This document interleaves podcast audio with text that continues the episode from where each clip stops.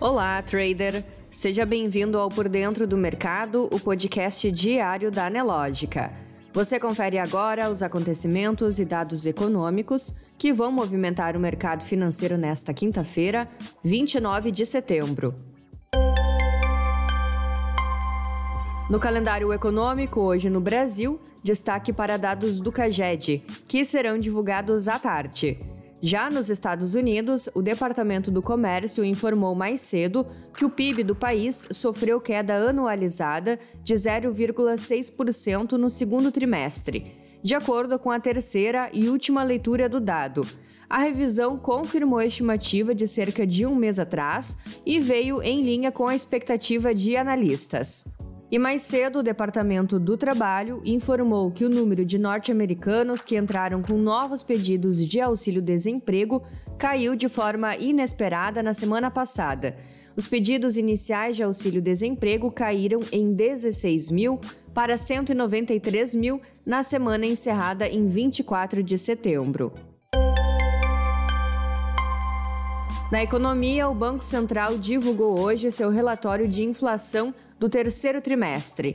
A entidade monetária passou de 1,7% para 2,7% a estimativa de crescimento do PIB neste ano. Embora tenha revisado para cima a estimativa de crescimento do PIB, o Banco Central informou que prevê desaceleração da economia brasileira em 2023 na comparação com 2022, com o PIB crescendo 1%. E além disso, o Banco Central passou a prever um superávit da balança comercial de 42 bilhões de dólares para 2022 e também o maior rombo das contas externas em três anos.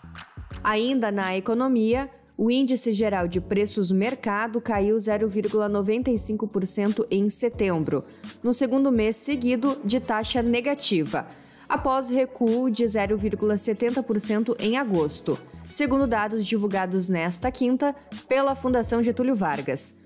Com o resultado, o indicador passou a acumular alta de 6,61% no ano e de 8,25% em 12 meses. Em setembro de 2021, o índice havia caído 0,64% e acumulava alta de 24,86% em 12 meses. E a FGV também divulgou hoje o índice que mede a confiança do comércio, que subiu 2,4 pontos em setembro, ao passar de 99,4 para 101,8 pontos, o maior nível desde janeiro de 2019. É o segundo mês consecutivo de alta. Na área internacional, o índice de sentimento econômico da zona do euro, que mede a confiança de setores corporativos e dos consumidores, caiu de 97,3 pontos em agosto para 93,7 pontos em setembro. Esse é o menor patamar do índice desde novembro de 2020, em meio à inflação recorde e à perspectiva de recessão no bloco. Seguindo na área internacional, após o resultado de uma série de referendos em regiões da Ucrânia ocupados pelos russos, que mostraram uma votação majoritária para se juntar à Rússia, o Kremlin anunciou nesta manhã que anexará formalmente quatro territórios. O presidente Vladimir Putin participará da cerimônia às 15 horas do horário local para assinar os acordos de entrada de novos territórios na Federação Russa. No mercado financeiro, o Ibovespa operava em queda. Às 10h40, o principal índice da B3 caía 1,85%, aos 106.441 pontos.